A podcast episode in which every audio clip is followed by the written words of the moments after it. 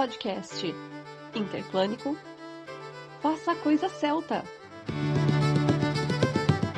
por João Falcon Goron. Produção Etienne Bevin. 100 mil boas-vindas, aqui é o João Falcon Goron e hoje nós vamos conversar sobre ritos de passagem.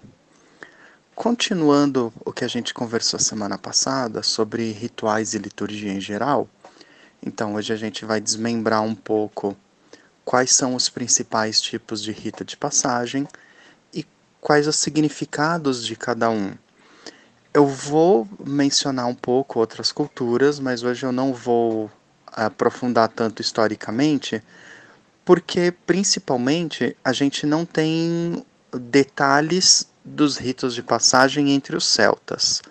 A gente pode apontar alguma coisa de outras sociedades, mas não especificamente dos celtas. Então eu prefiro fazer um paralelo mais num sentido antropológico do que histórico hoje, tá? Bom, ritos, então eles são um conjunto de atos, são um, um rito de passagem é normalmente é uma cerimônia formal, né, com um conjunto de atos, um conjunto de passos, de etapas, que tem tanto um significado espiritual, né, senão não seria um rito no sentido religioso, quanto tem também os significados simbólicos, muitas vezes significados que são culturais e sociais, mas que são simbólicos. Ou seja, todo rito, ele ao mesmo tempo é uma ação é, espiritual, mas é também uma ação em que você está utilizando signos, símbolos para representar coisas específicas, né, para simbolizar, desculpa a redundância, coisas específicas. Então, por que, que a gente utiliza o, uma aliança de casamento? Né? Qual é o grande simbolismo por trás do, de uma aliança de casamento? É porque um anel circular, né, o círculo, ele não tem começo e nem fim. Então é para representar simbolicamente a união ou o amor. Da mesma forma, outra tradição que era muito comum, era não, é muito comum ainda, determinadas religiões, determinados lugares, é você atar de alguma forma os, as mãos, os, os punhos dos, do casal. Então você amarra eles simbolicamente, né, para representar essa união, para representar que eles estão ligados, não amarrados no sentido de presos, mas estão ligados, estão conectados um ao outro. Então, falando do druidismo, tentando abarcar todo mundo, né? Mas, claro, com. Estou colocando um pouco da minha visão pessoal. Então, os ritos de passagem, quando eu digo que eles são formais, né? São cerimônias formais, é porque nós teremos uma abertura, aí nós teremos ó, as ações realizadas durante e uma conclusão, um encerramento. Né? Uh, se são atos religiosos, então normalmente você vai ter a condução por um sacerdote, uma sacerdotisa, né? Um, um, uma pessoa que já é reconhecida pela sua comunidade como druida de, ou vate, é, de acordo com a situação, e é obviamente reconhecida por aqueles que estão passando pelo rito, a família daqueles que está passando pelo rito. Para um rito de passagem, então, o que, que ele simboliza? O que, que ele comunica? Uma mudança num estado de vida, né? uma mudança de um estado para outro, um reconhecimento público, um reconhecimento da comunidade daquele status a gente vai ter como muito importante a presença dos deuses, toda, toda a abertura normal, né, de uma, de uma, que a gente teria numa celebração sazonal, e é chamada aos deuses, mas eu diria que nos ritos de passagem, a presença dos ancestrais é tão importante quanto em Samhain. A presença dos ancestrais vai ser fundamental. Por quê? Na maior parte dos ritos, a gente está falando de ligações familiares. A gente está falando exatamente de transformações nessa linhagem. Em várias culturas e religiões humanas, a gente vai ter quase como se fosse parte da natureza humana reconhecer isso, né? Então, uma forma da apresentação das crianças, né? A apresentação de um, de um bebê ou de uma criança um pouquinho maior, é, ritos de maioridade que num, num contexto mais ou, num contexto mais tribal normalmente está associado com a puberdade. Na nossa sociedade ocidental urbana, a puberdade e a maioridade tem uma janela de alguns anos entre elas, né? O início da puberdade e a maioridade legal, a gente tem aí um espaço bem razoável. Bom, e ritos de casamento e de funerais, né? Vão ser então essa apresentação das crianças, da comunidade, aos ancestrais, aos deuses, os ritos de maioridade que não que po podem ou não estar diretamente ligados com a puberdade, casamentos e funerais seriam então, os principais ritos, os mais comuns que a gente encontra na humanidade, em termos de ritos de passagem. Eu acho que o primeiro aspecto que é interessante a gente observar é essa relação, então, né, essa, essa clivagem que a gente tem entre maioridade e puberdade na nossa sociedade e, consequentemente, no druidismo moderno. Eu não estou dizendo que, o, que isso seja errado, muito pelo contrário. Hoje nós temos um entendimento de desenvolvimento, de pedagogia, é, um, um entendi, um, hoje nós temos uma noção de infância e uma noção de adolescência que não existiam até pouco tempo atrás no nosso pensamento, no nosso imaginário e que fazem realmente muita diferença.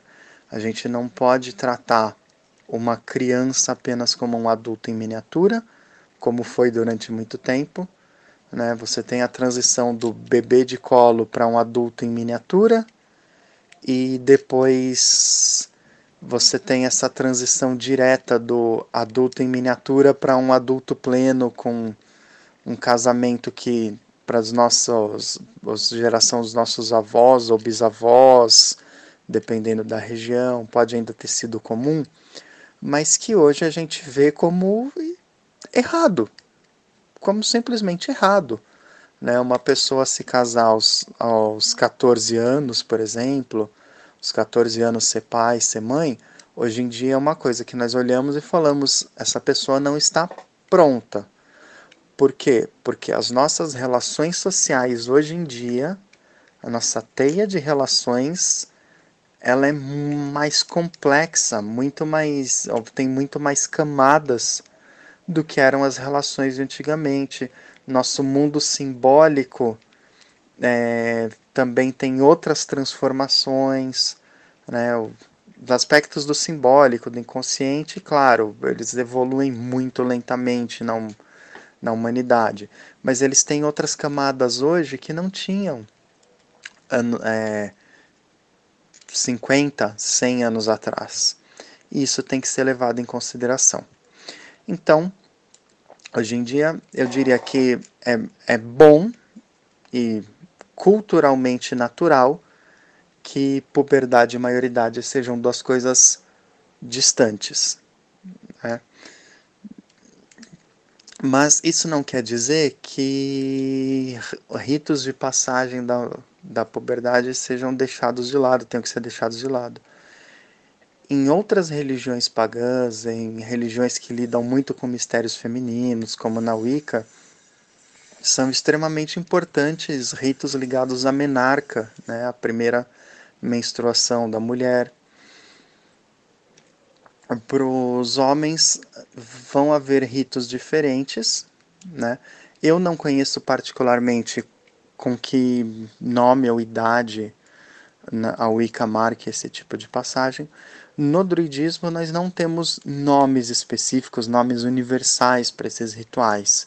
Eles vão ser observados meio que de acordo com cada tradição, com cada família, ou com cada grupo específico, né, na medida que aquele grupo e as pessoas envolvidas sentirem necessidade.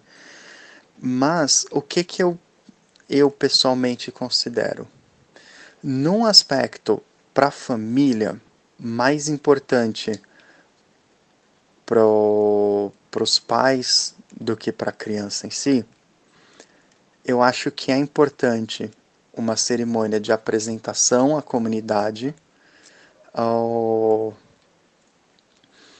após um período básico, né? Ou, assim, hoje em dia é mais simbólico porque a gente não é tão afligido, ainda é, mas não é tanto, por problemas de saúde que aconteciam antigamente.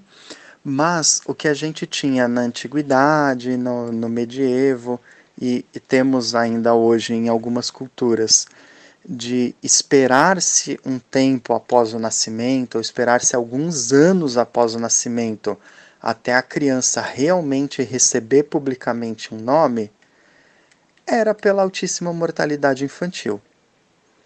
Mortalidade infantil ainda é um problema no Brasil e em outros países do mundo, mas de forma geral ele não é mais tão complexo né? De, de, de forma geral, hoje em dia ele tem causas conhecidas e um combate possível.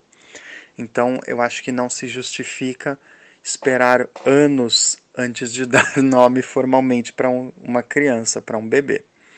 Mas então a gente poderia ter essa apresentação, né, assim, passado aquele limite de resguardo, o bom senso de dar as primeiras vacinas na criança, ela ter os anticorpos, né?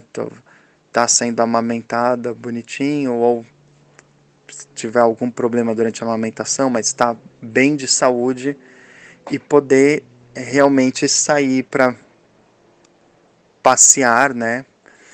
Uh, então, se fazer um primeiro rito de apresentação perante a comunidade, perante os ancestrais, anunciando que aquela criança, aquele bebê, faz parte daquela família.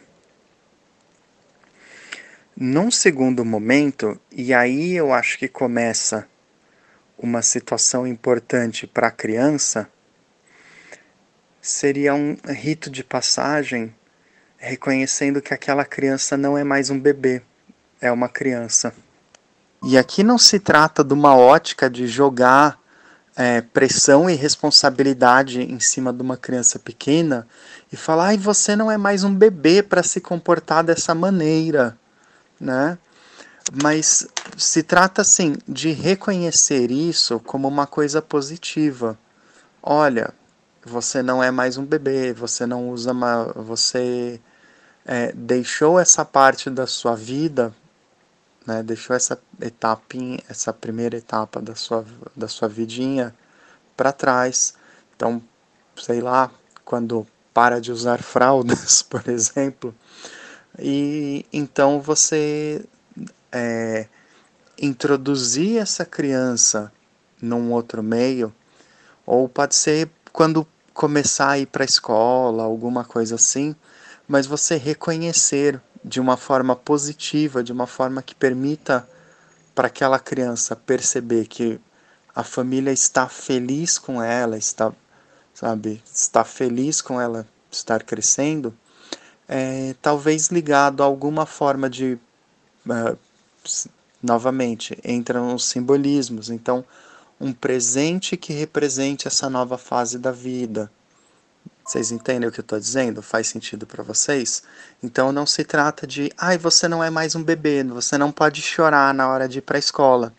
Mas é assim, nossa, que bom que você está crescendo, que bom que agora você vai para a escola, que bom que agora você já faz isso ou aquilo é, por conta própria, né?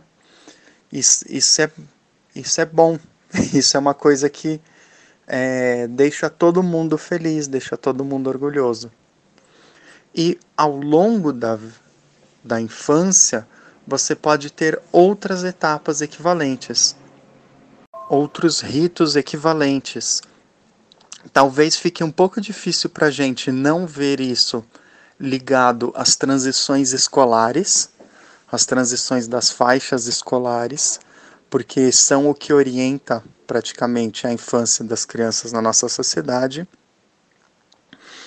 Oh, mas a gente tem então essas, essas ideias né, de primeira infância, infância, oh, infância tardia, né, o, o período final da infância. Na minha experiência como chefe escoteiro, é claro que isso marca a minha percepção também. Então a gente tem no movimento escoteiro no Brasil uma faixa, uma primeira faixa etária que vai dos 7 aos 10 anos, depois uma outra dos 10,5 mais ou menos aos 14,5, é, depois dos, desses 14,5 até os 17,5, 18 e dos 18 aos 21 anos. São as faixas, são os ramos, como a gente fala no escotismo, né? Divididos por esses, esses grupos etários que mais ou menos batem com as, as idades escolares. Mas por que, por que nós temos essa divisão? Porque existe o reconhecimento de que a psicologia da, da criança é diferente em cada um desses momentos. É. E essas etapas de crescimento, essas etapas de desenvolvimento, elas podem ser marcadas com ritos de passagem que vão em cada momento reconhecendo isso, reconhecendo não que uma coisa ficou para trás e que uma coisa foi deixada de lado e etc. Né? Nunca, acho que não é, não é o ponto de partida trabalhar com o que ficou para trás, mas é exatamente trabalhar com o que está se abrindo agora em diante. Então, quando você chega no, na puberdade, você trabalha desse rito de passagem que antigamente seria da maioridade, você vai focar em que não que ah, agora você não é mais criança, mas que agora você é uma adolescente, um adolescente, você é, um jovem em vias de se tornar uma pessoa adulta, né? E que está é, uma pessoa que está apta a participar muito mais na, na religião, na família, na comunidade, em todas as situações. Né? Uma pessoa que começa a se aprofundar, na, a desenvolver as suas habilidades com, de uma forma mais intensa. Né? É nessa época, assim, é nessa época que o, pessoas que trabalham com arte, é, normalmente falam que foi quando mais se focaram nisso, né? Para muitas pessoas, é nesse começo da adolescência que a gente vai realmente ter aquele hiperfoco na nossa área de interesse. E isso é uma coisa que tem que ser valorizada. E mais para frente, quando chega realmente na maioridade, isso é uma coisa que demanda um rito de passagem.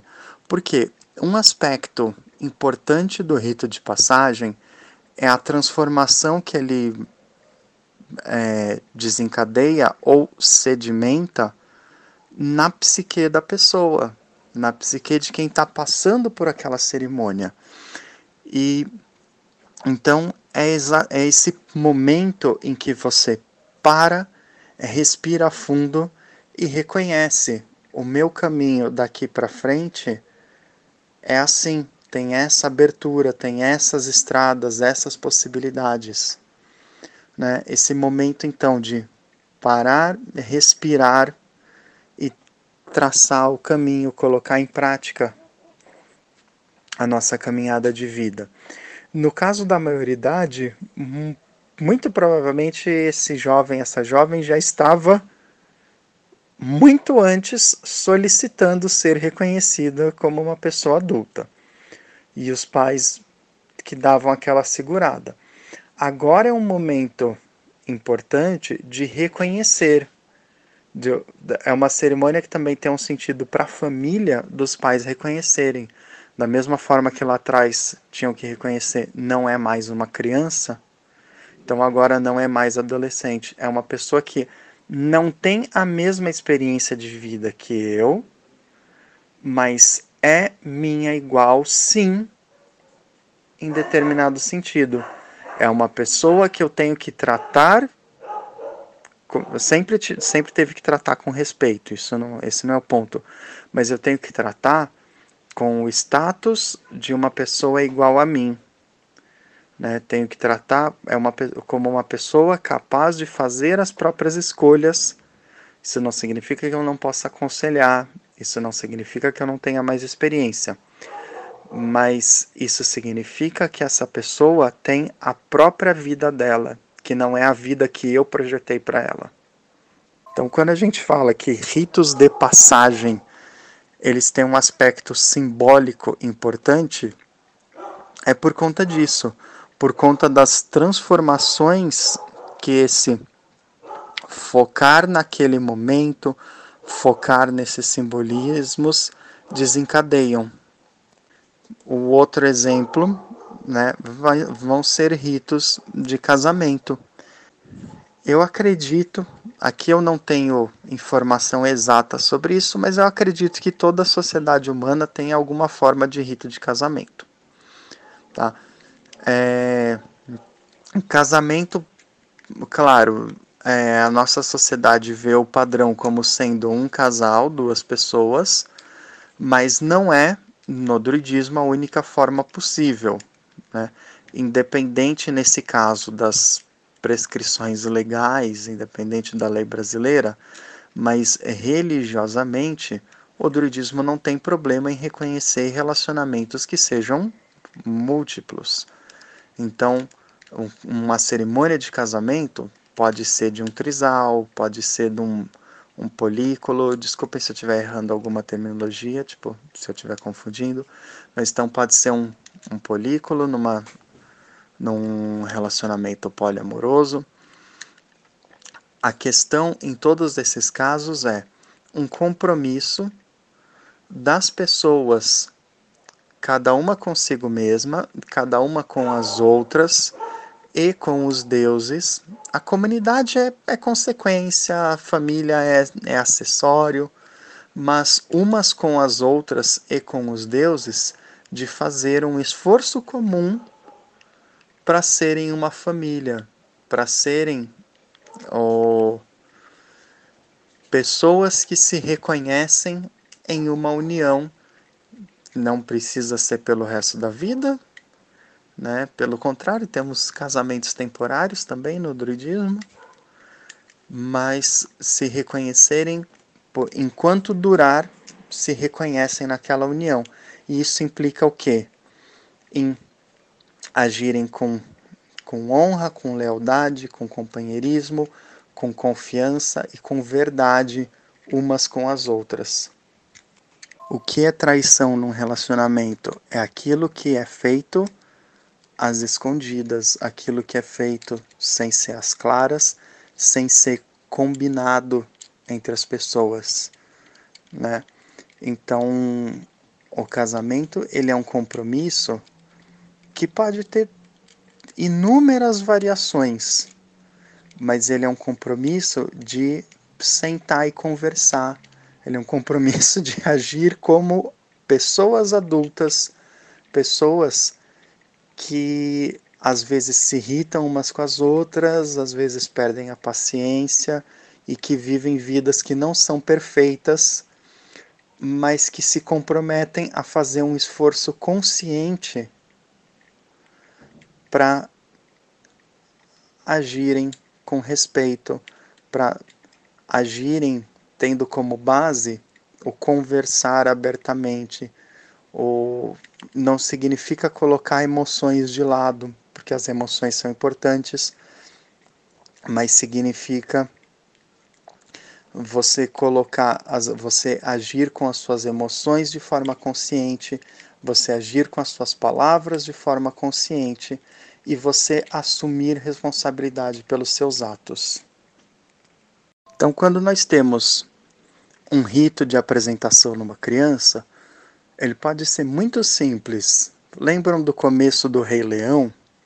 Que o, o Rafik ó, besunta a cabeça do Simba com, com água do coquinho, não sei o que, que era aquilo na gamela, aquele, aquele melaço na gamela, é, e apresenta ele para todos os animais. É uma coisa tão simples quanto isso, em princípio, é declarar esta criança que tem essa linhagem, essa ancestralidade, né, filha destas pessoas, é, recebe esse nome e os, os adultos responsáveis por ela se comprometem a criá-la com amor, a cuidar das suas necessidades, cuidar do, da sua educação, da sua saúde, do seu amparo. Quando eu falo educação, eu não estou falando necessariamente escola. Eu estou falando, nós somos numa religião em que o ensino é sagrado, que o, o conhecimento e as artes são sagrados. Então, essa educação, muitas vezes, ela é permitir que essa criança tenha escolhas na vida, no melhor das nossas habilidades, tá? no, no, dentro do que nós pudermos, mas é se comprometer a dar essas escolhas que nós pudermos dar. Quando nós temos então os outros ritos de reconhecimento das, das mudanças na infância, na adolescência, na maioridade, é tão simples, assim, normalmente a gente pode ter um, um ato simbólico, uma ação que a pessoa faça para representar essa mudança de status, quem está para, passando pela cerimônia, e o sacerdote então declarar publicamente, o sacerdote, a sacerdotisa declarar publicamente que aquela pessoa agora é uma adolescente, agora é uma adulta e deve ser reconhecida como tal pela comunidade. E da mesma forma, o casamento vai ter um ato simbólico, uma troca de alianças, um amarrar de mãos, é, proferir votos, partir, é, partilhar comida e bebida, né, entre as, as pessoas que estão casando e com padrinhos, madrinhas, de alguma forma, mas declarar para si mesmos e publicamente que nós nos reconhecemos como um casal, nós nos reconhecemos como uma união. E daí eu sempre, sempre, sempre bato na tecla que pessoas que casam têm que ter alguma forma de lua de mel, nem, uh, por, assim, por menor que seja, por menor que seja, por mais curta que seja, eu não estou falando, ai, você precisa viajar para as para as praias de não sei aonde, não é isso. Mas eu exatamente porque cerimônias desencadeiam coisas e esse status precisa assentar para todos os envolvidos, precisa entrar na cabecinha e no coração de cada pessoa, que é exatamente o ideal as, as, essas pessoas terem um momento só para elas, fora da sua rotina. Então, a gente pense no seguinte caso: um casal que já mora junto, daí eles saem de manhã juntos, né, fazem a, vão para suas preparações, mas daí tem essa cerimônia no meio para o final da tarde e à noite voltam para a mesma casa que eles já saíram de manhã. E assim, sim, alguma coisa mudou no dia mas eles têm menos tempo para processar tudo isso espiritualmente, emocionalmente, racionalmente, né, menos tempo para processar essa mudança em todos os níveis, do que se essas pessoas ao menos passarem uma noite fora de casa, passarem uma noite em outro lugar e puderem voltar depois já tendo processado essas horas depois da cerimônia. Da mesma forma, deixa eu mencionar uma coisa ligada ao escotismo do mesmo jeito. O fundador do escotismo ele era muito, muito admirador de várias culturas tribais do continente africano e ele comenta do rito de passagem dos Zulus que pintavam o jovem, o homem no caso, né, que ia ser um guerreiro, com uma tinta que levava muito tempo para sair do corpo. Quem no Brasil já teve experiência com urucum e genipapo, por exemplo, pode imaginar. Só que eles pintavam com uma tinta branca extremamente chamativa.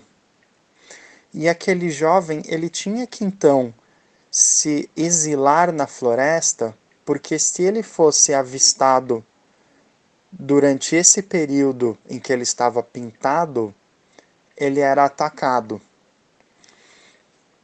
ele estava fora da sociedade, porque ele estava nesse momento de transformação.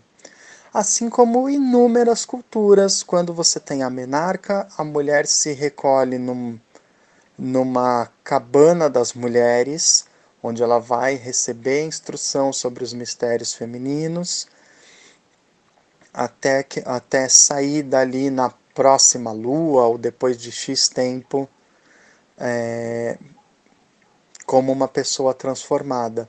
E a gente não marca essas transformações na nossa sociedade. Nossa sociedade está sempre correndo, não para para nada, não tem tempo para respirar para nada. A gente faz todo um auê com, sei lá, festa de 15 anos do, da, das meninas, mas não, não para efetivamente para processar aquilo de uma outra forma.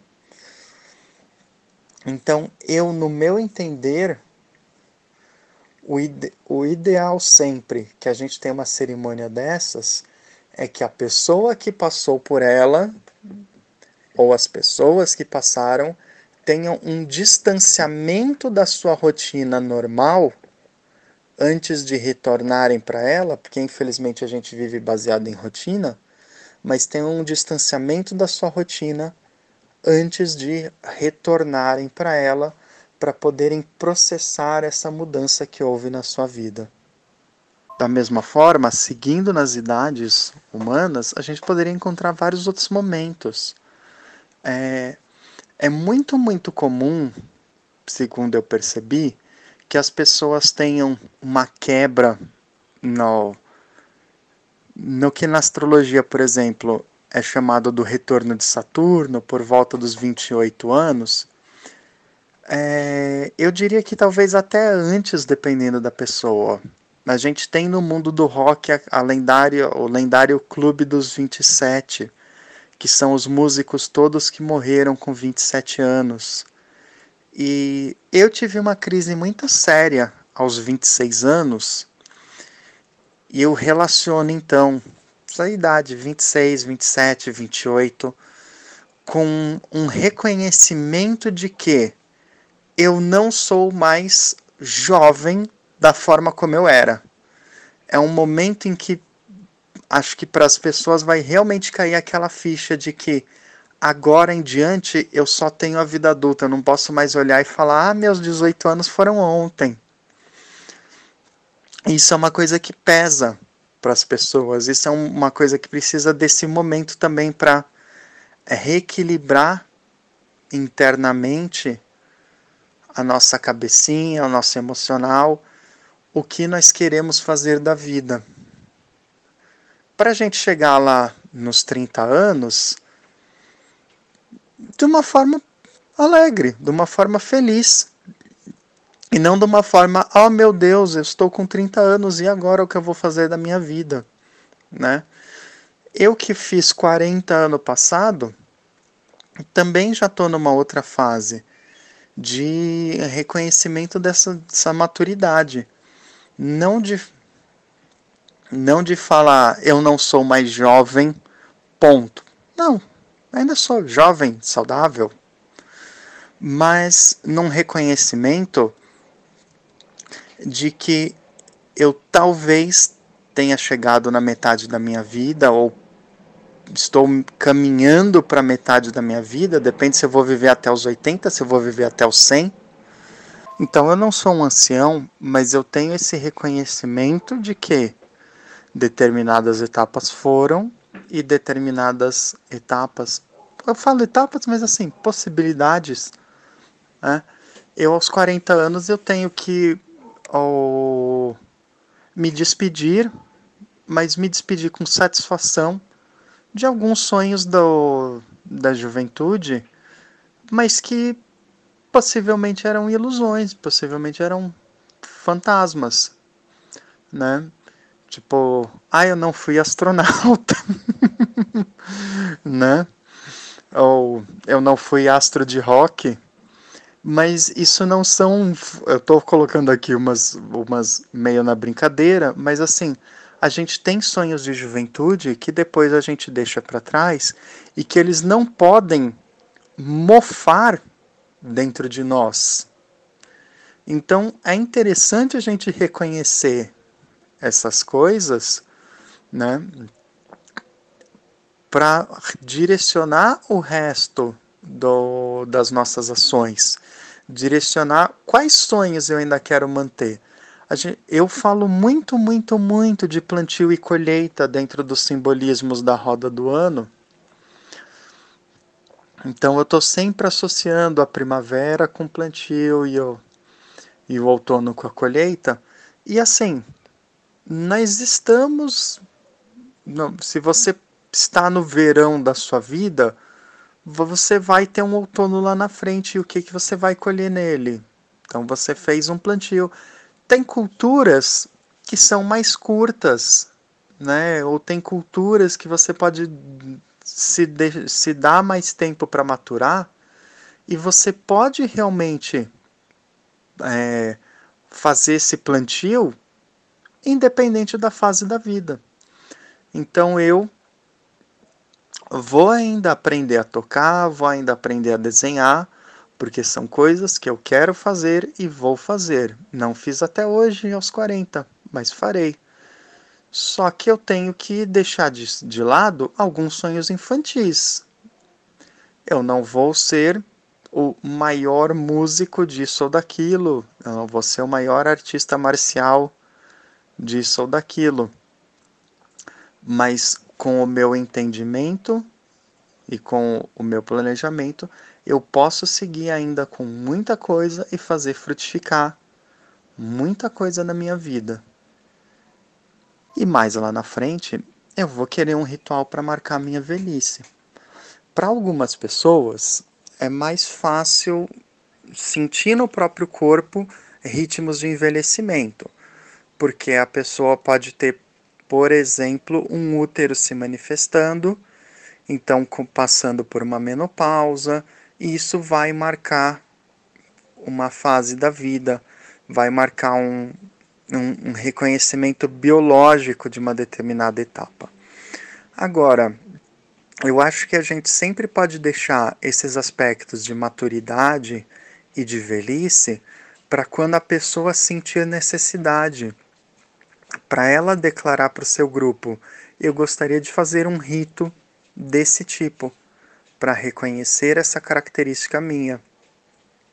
E da mesma forma que nos outros ritos de passagem, então você sempre pode oferecer, sacrificar alguma coisa que você não tenha mais necessidade, porque não representa mais aquela etapa da sua vida. Isso você pode, dependendo do que for, você pode sacrificar mesmo, né, enterrar ou queimar na fogueira algum objeto, ou sim, dependendo do que for, se é útil para outra pessoa, você doa, né? Mas sempre marcar, pode marcar um, os ritos de passagem por isso, o abrir mão de uma coisa e ganhar de presente ou se dar de presente uma outra que represente isso que você espera para essa próxima etapa da vida. E lá na frente, quando uma pessoa ela deixa a nossa companhia no mundo físico, que infelizmente às vezes é uma coisa que ocorre, a gente fala de forma antes da hora, né? Pode ser de forma abrupta ou pode não ser tão abrupto, mas ser numa idade que a gente considera que é que a vida e o mundo não são justos naquele momento. Um, pode ser um momento que a gente fica bravo com os deuses, fica bravo com o mundo, mas que a gente tem que reconhecer que a natureza tem ritmos próprios contra os quais não adianta a gente lutar contra. E às vezes uma pessoa pode deixar a nossa companhia física antes do que nós gostaríamos. Aí nesse, bom, nesses casos que são mais difíceis de lidar, ou em casos em que a gente se preparou ao longo dos anos, porque a gente está vendo aquela pessoa envelhecer no dia a dia, um ancestral nosso, um amigo mais velho. Né? Então a gente sabe que aquele é o destino que espera a todos nós. Eu comparo muito, muito, muito ao, a reencarnação com o que na aula de ciências do sexto ano o pessoal chama do ciclo da água. Então a água simplesmente ela evapora do mar, se condensa nas nuvens, chove, é absorvida pela terra, depois jorra dela de novo e segue no rio em direção ao mar. Bom, da mesma forma, né, o druidismo é uma religião reencarnacionista, é uma religião que acredita que nós vivemos mais de uma vez.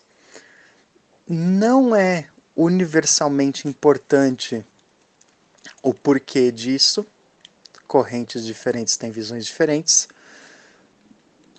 não é universalmente importante como isso se dá nos detalhes, né, nos específicos. O importante é que isso ocorre. Então a gente não tem porque é, assim a tristeza é natural e é uma forma de reconhecer a importância daquela pessoa. Mas a gente não tem por que permanecer no, na raiva, por exemplo, sabendo que essa pessoa ela vai voltar a viver assim como nós e podemos nos encontrar um dia ou não, mas assim, o importante é que a alma é eterna. Segundo os cronistas nos dizem, né, os celtas chegar, os celtas chegavam a ajuizar, ajuizar não, né, mas chegavam a, a firmar compromissos para o pagamento de dívidas em outras vidas. Tamanha era a certeza de vida após a morte que eles tinham. Assim como eles lançavam as cartas na fogueira, coisa que a gente faz até hoje em Samhain. A gente faz muito isso, assim, muitas pessoas fazem isso e no Caritalbi a gente faz isso todo Samhain, né? Então a gente não precisa é, morar num sentimento que não que tem os seus momentos, um sentimento que tem a sua função, que tem a sua importância, Mas a gente não pode se deixar paralisar por isso. É isso que eu quero dizer, né? Mas em todos esses casos, a gente faz uma cerimônia de despedida para a pessoa. Seja essa passagem antes do tempo, seja essa passagem já muito aguardada, seja essa passagem naquela situação que é quase comemorada, que ela é um suspiro de alívio, porque a gente fala que agora a pessoa descansou. Em todos os casos, a gente faz um hacking, a gente faz um, um pode fazer um wake. Wake é a palavra de inglês que se refere muito ao funeral no estilo irlandês, que é muito, muito parecido com o costume brasileiro de beber o morto. Então você faz uma festa, você não faz um, um você não faz um luto prolongado, você faz uma comemoração daquela pessoa com comida, com bebida e você relembra os bons momentos e a importância que aquela pessoa teve na vida de cada um dos presentes.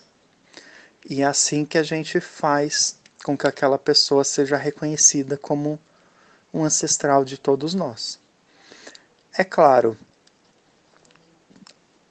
ordens específicas, grupos específicos podem também ter cerimônias próprias, nas quais se invoque uma pessoa falecida e a declare a partir daquele momento formalmente como um ancestral daquela linhagem mas o Requiem já é um começo disso.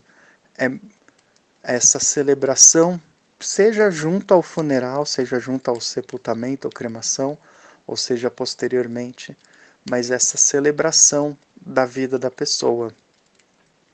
Nós somos uma uma religião que não se esconde de nenhum tipo de sentimento, uma religião que não nega nenhum tipo de sentimento reconhece que a tristeza, que a raiva é, são parte da natureza humana, tem, tem a sua função no nosso dia a dia, mas nós somos uma religião que também gosta muito de festa, de comemoração e de celebração. Uma religião de música e de dança e é assim que a gente normalmente faz os ritos de passagem daqueles que nos deixaram. Toda a ideia de ritos de passagem ela não é diferente da ideia de um ciclo do dia e da noite, de um ciclo do, das estações e da roda do ano. Ela é exatamente essa ideia de que todos nós temos nossa primavera, verão, outono, inverno, nosso nascer do sol, o zênite, o poente e a escuridão da noite, e que eles se repetem numa dança constante, se repetem num ciclo, igual uma espiral celta, igual um, um entrelaçado celta. Eu ia falar um pouco também sobre os processos iniciáticos, embora seja uma coisa que variam muito de ordem para ordem, mas dentro de uma ordem, as diferentes cerimônias iniciáticas, seja como uma forma de renascimento, mudança de nome, iniciação, também são um espelhar disso, dessas etapas, desses momentos da vida. Então talvez não tenha nada adicional para falar sobre isso, mesmo porque para variar eu já falei muito. Faça a coisa celta e nós nos vemos na semana que vem.